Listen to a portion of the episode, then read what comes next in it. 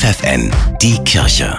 Regional. Für die Region Oldenburg und Bremen mit Steffi Behnke. Zu einem Bolivientag lädt das Bistum Hildesheim am 23. September in die Gemeinde Heilige Familie in Bremen ein. Die Kirchenregion und das südamerikanische Land verbindet eine über 35 Jahre andauernde Partnerschaft. Zu dieser gehört auch ein Freiwilligendienst.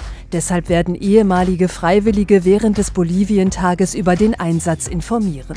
Bis zum 15. Oktober können sich Interessierte dafür bewerben. Ab August haben sie dann die Möglichkeit, in sozialen Einrichtungen, Kitas oder Musikschulen mitzuarbeiten und das überall im Land, sagt Organisatorin Noelia Crespo. Es gibt welche Stellen, die sind in der Tiefland, wo man kann haben 30 Grad oder 35 Grad als Durchschnitt, also ganz warm. Und es gibt welche Stellen, die sind zum Beispiel in den Bergen, wo man kann haben eine maximal von 18 Grad.